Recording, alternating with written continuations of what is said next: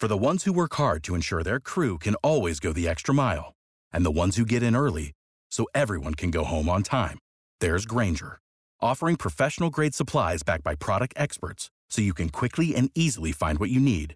Plus, you can count on access to a committed team ready to go the extra mile for you. Call, clickgranger.com, or just stop by. Granger, for the ones who get it done.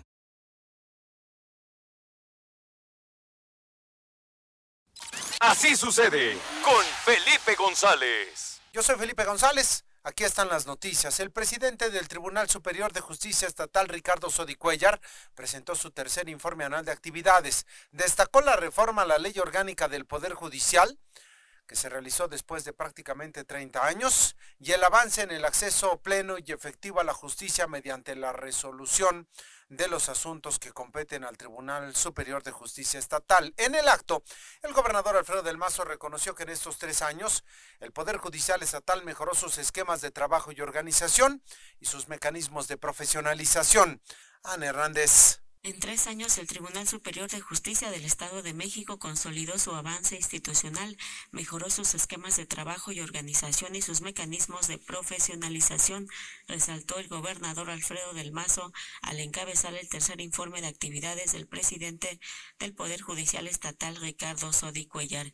En el acto desarrollado en las instalaciones del Palacio Judicial del Estado de México en Toluca, el mandatario mexiquense también destacó que este año el Poder Judicial Estatal incrementó incrementó su presupuesto hasta en 86%, con lo cual ejercerá alrededor de 5.800 millones de pesos, el mayor, recalcó en la historia de la institución.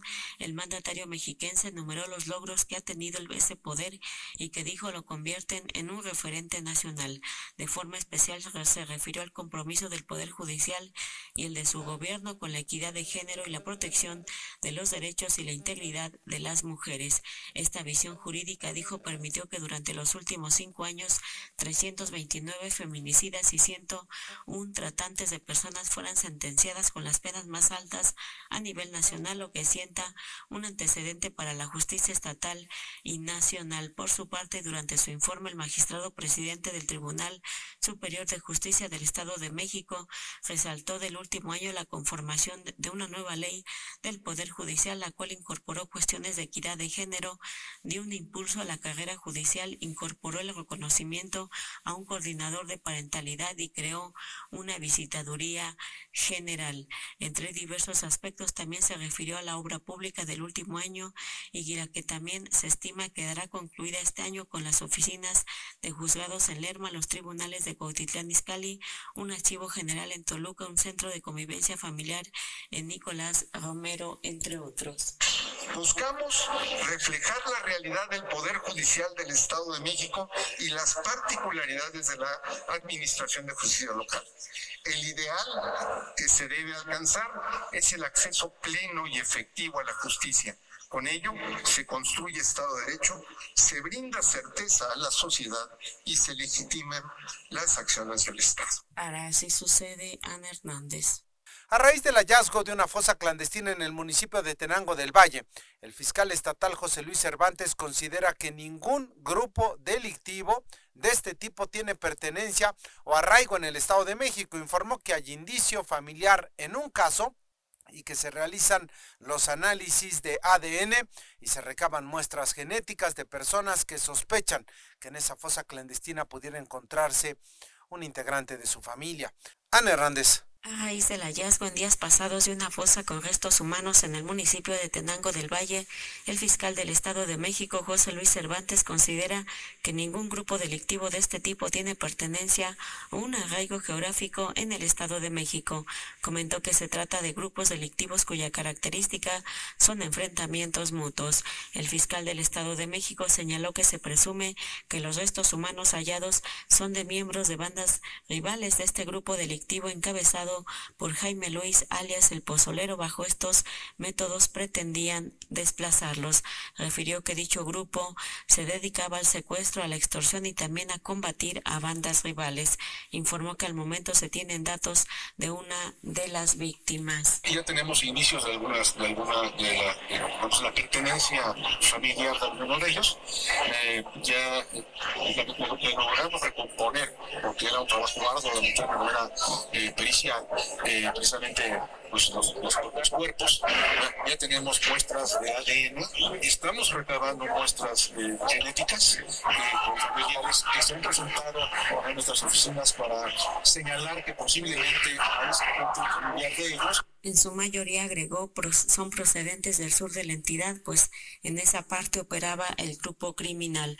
Agregó que están en el proceso de confronta para establecer los vínculos. Puntualizó que al momento se registran 12 cuerpos hallados en la fosa, 11 del género masculino y uno del femenino. Mencionó que han establecido una ventana de tiempo de hasta un año y medio para si sucede Ana Hernández. El número de casos nuevos de COVID-19 en el Estado de México al corte del 24 de enero tuvo un nuevo descenso. Entre el 18 y el 24 de enero se registraron 2.862 casos nuevos y por cuarta semana consecutiva hubo una reducción en los contagios, esta vez del 15%. Ale Góngora. El número de casos positivos acumulados de COVID-19 en el Estado de México al corte del 24 de enero de 2023 ascendió a 727.292, donde en el periodo comprendido entre el 18 y el 24 de enero se registraron 2.862 casos. Se trata de la cuarta semana consecutiva con una reducción en los contagios. Esta vez la reducción en el contagio fue de 15% en comparación con la semana previa.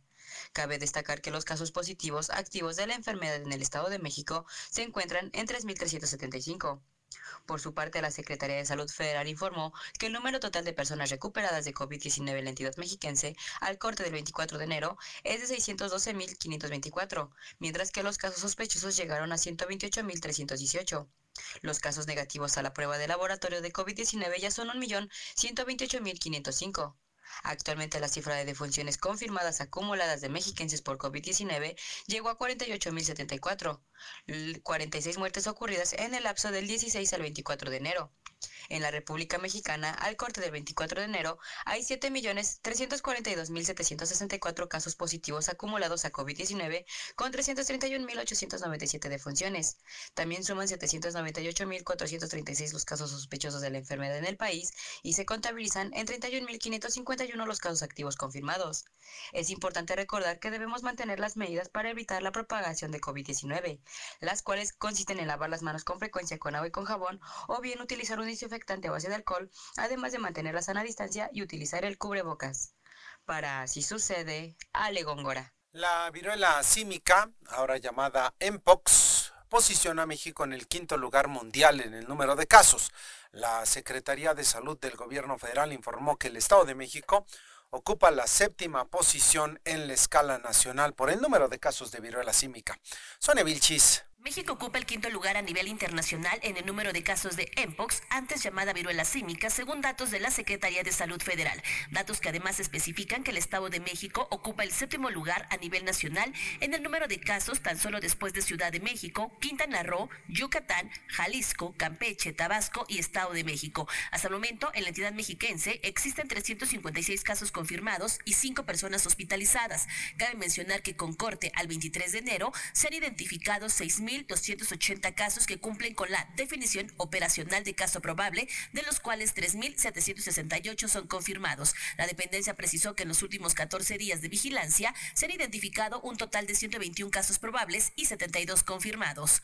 Así sucede Sonia Vilchis. 8% de las calles de la zona metropolitana del Valle de Toluca no están pavimentadas y se encuentran principalmente en la zona norte del municipio de Toluca y en la periferia del municipio de Sinacantepec. Sonia Vilchis. Solo el 8% de las calles de la zona metropolitana del Valle de Toluca no está pavimentada, principalmente en la zona norte de la capital del Estado de México y la periferia del municipio de Sinacantepec, es decir, comunidades como San Juan de las Huertas y Santa María del Monte. Dante Álvarez Jiménez, activista por la movilidad sustentable en el Valle de Toluca, indicó que con base a los datos del Inventario Nacional de la Vivienda en su encuesta 2020, se especifica que el 51% de los mexiquenses refirieron que todas sus calles están pavimentadas, 41% alguna de sus calles y solo el 8% ninguna. Y esto se debe a que la mancha urbana creció hasta 26 veces en las últimas dos décadas y la población se cuadriplicó. De ahí que la dispersión urbana sea la principal causa para que el servicio de pavimentación y otros no lleguen a toda la población del Estado de México.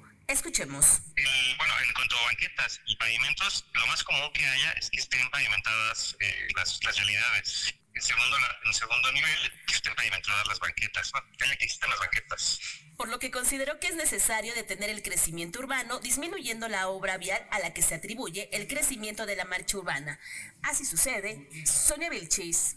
El activista Gabriel Medina, ex regidor de Toluca, inauguró en la calle de Morelia en San Lorenzo Tepaltitlán el primer campo de golf en la calle. A manera de protesta y de denuncia, eh, dice que se puede jugar golf en las calles de Toluca por la cantidad de agujeros de baches que existen. Detalló que es la primera protesta de este tipo y que hay denuncias en otras delegaciones sobre la falta de obras. Manuel Luna. El exregidor y activista Gabriel Medina Peralta, a manera de protesta en la calle Morelos de San Lorenzo de Paltitlán, en el municipio de Toluca, inauguró lo que denominó el primer campo de golf por la cantidad de baches que existen en la vía refirió que la actual administración del Ayuntamiento de Toluca ha hecho caso omiso a las necesidades de los habitantes en diversas zonas y muestra de ello es que en la calle mencionada llegaron a contabilizar hasta 173 baches los cuales no han sido arreglados. Esta calle lleva más de un año sin mantenimiento, lleva más de un año sin atención. Se acabó el tiempo del alcalde Raimundo Martínez que decía que eran baches de otras administraciones y no es así. La última bacheada que tuvo esta calle en el mes de febrero de 2021 y en el mes de agosto de 2021. Afirmó que esta es responsabilidad de la administración actual, sin embargo, al consultar y contrastar la información vertida por el exregidor, los vecinos de de la zona refieren que en realidad la calle ha sido desatendida desde hace más de cinco años y que incluso comenzó a deteriorarse a partir de la clausura de tomas de agua por los propios delegados de San Lorenzo Tepaltitlán. Sí, pues ha estado así la calle, ya todo muy fea, ya todo, no hay alumbrado. En la noche pues todo se ve muy oscuro, aquí se pone muy peligroso. Pues de hecho hasta los propios delegados andaban cortando tomas por no pagar agua. De hecho ellos mismos, la delegación, hacían los hoyos y ya no los o ya no aplanaban, así los dejaban y de ahí se fueron haciendo. Fue a raíz de eso también. ¿Cuánto tiempo tiene? Hace como dos años. Finalmente, el exregidor afirmó que esta es la primera inauguración de un campo de golf, ya que tienen denuncias en otras zonas del municipio donde también hay calles en las mismas condiciones, por lo que seguirán inaugurando campos de golf en las calles que tienen baches. Para así sucede, Manuel Luna. El alcalde de Metepec, Fernando Flores, anunció que a partir de esta semana comenzará a operar en ese municipio el seguro contra afectaciones a vehículos a causa de los baches. Ana Hernández, el alcalde de Metepec, Fernando Flores, anunció que a partir de este martes comenzó a funcionar en ese municipio el seguro contra afectaciones a vehículos por causa de los baches. A través de un video por redes sociales detalló que este beneficio aplicará solo para vecinos de Metepec, siempre y cuando estén al corriente con el pago de impuestos como predial y agua. Explicó que el seguro aplicará de forma exclusiva si los vehículos se dañan a causa de las condiciones del asfalto y en ese caso el ayuntamiento pagará la reparación del daño. Esa medida, agregó, obliga al ayuntamiento a acelerar la repavimentación en todas las calles del municipio. Estoy consciente de que sigo en deuda con el tema de la reparación de baches. Mi palabra no se la lleva el viento y junto con ustedes este año los vamos a desaparecer.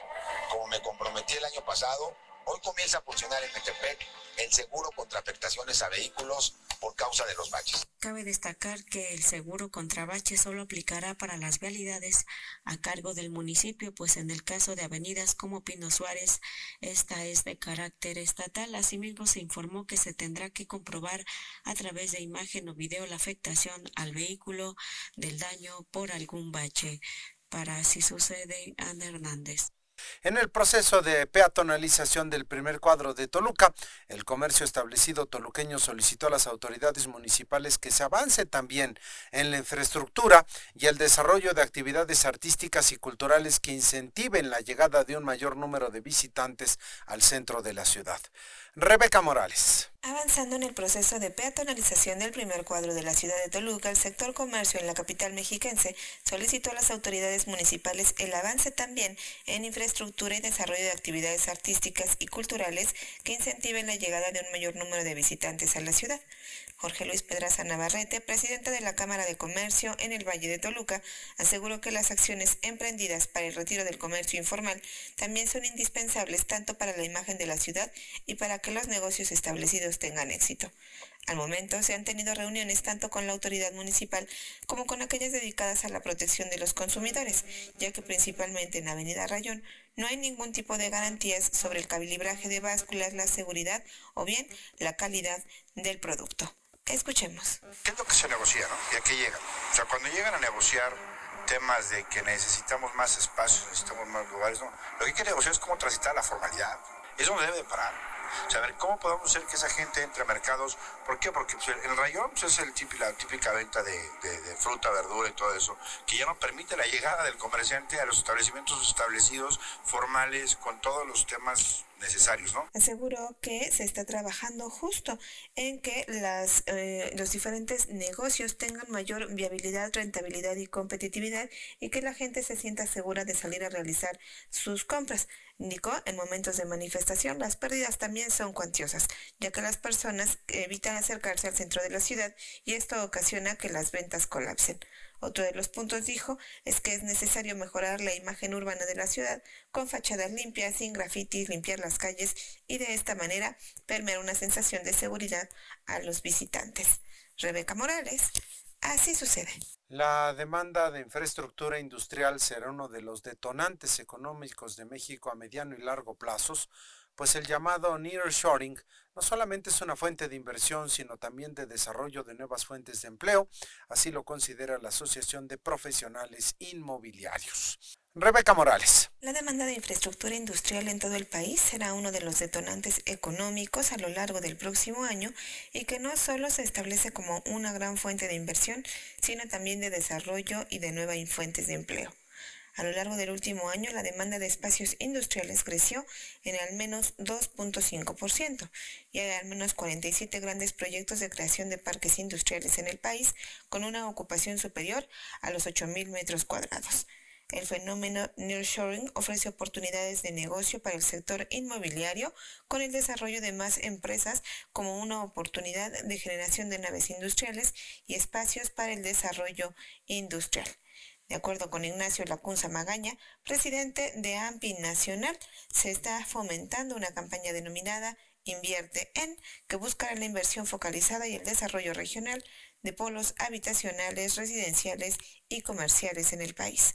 Escuchemos. Tenemos en puerta una actividad a nivel nacional que vamos a empezar en Morelos, en donde estamos invitando a colaborar, a hacer un brazo con los gobiernos estatales y municipales para generar inversiones en donde vamos a ofrecer precisamente el talento y calidad de todas y cada uno de ustedes. Durante la toma de protesta de la Asociación de Profesionistas Inmobiliarios en la zona metropolitana del Valle de México, se aseguró que se está buscando justamente el detonar nuevos polos de desarrollo y el facilitar el acceso a inmuebles de calidad y en certeza jurídica para la población. En este evento se hizo la toma de protesta para el periodo 2023-2024 de Ney Villegas, quien toma el lugar en, en sustitución de Patricia Juárez en este cargo que fue utilizado justamente para la profesionalización y el crecimiento del sector inmobiliario en la entidad. Rebeca Morales, así sucede.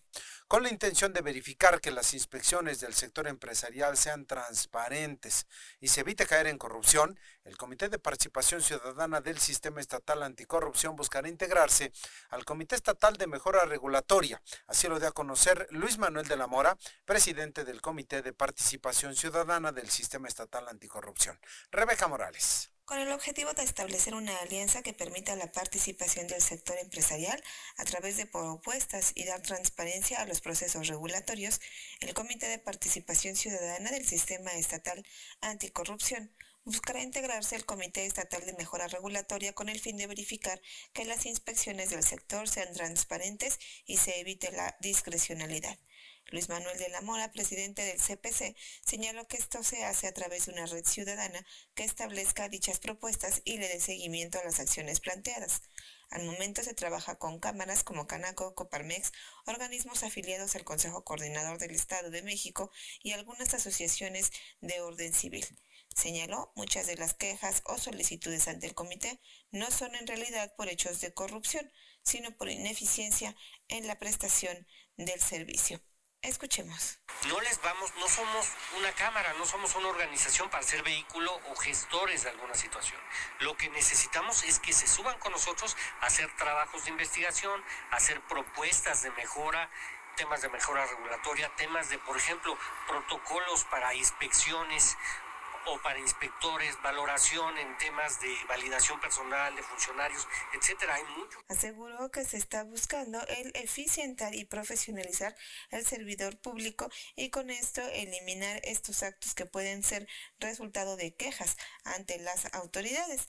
Además, la intención es que se suban trabajos de investigación, protocolos de inspección y validación de inspectores que eviten los riesgos de corrupción ante la comunidad. Rebeca Morales, así sucede. Judy was boring. Hello. Then Judy discovered chumbacasino.com. It's my little escape. Now Judy's the life of the party. Oh, baby, Mama's bringing home the bacon. Whoa. Take it easy, Judy. The Chumba life is for everybody. So go to ChumbaCasino.com and play over 100 casino style games. Join today and play for free for your chance to redeem some serious prizes. ChumbaCasino.com. No purchase necessary. Void where prohibited by law. 18 plus terms and conditions apply. See website for details. Hello, it is Ryan, and I was on a flight the other day playing one of my favorite social spin slot games on ChumbaCasino.com. I looked over the person sitting next to me, and you know what they were doing? They were also playing Chumba Casino. Coincidence? I think not. Everybody's loving having fun with it. Chumba Casino is home to hundreds of casino-style games that you can play for free anytime, anywhere even at 30,000 feet. So sign up now at ChumbaCasino.com to claim your free welcome bonus. That's ChumbaCasino.com and live the Chumba life. No purchase necessary. BGW. Void prohibited by law. See terms and conditions. 18 plus.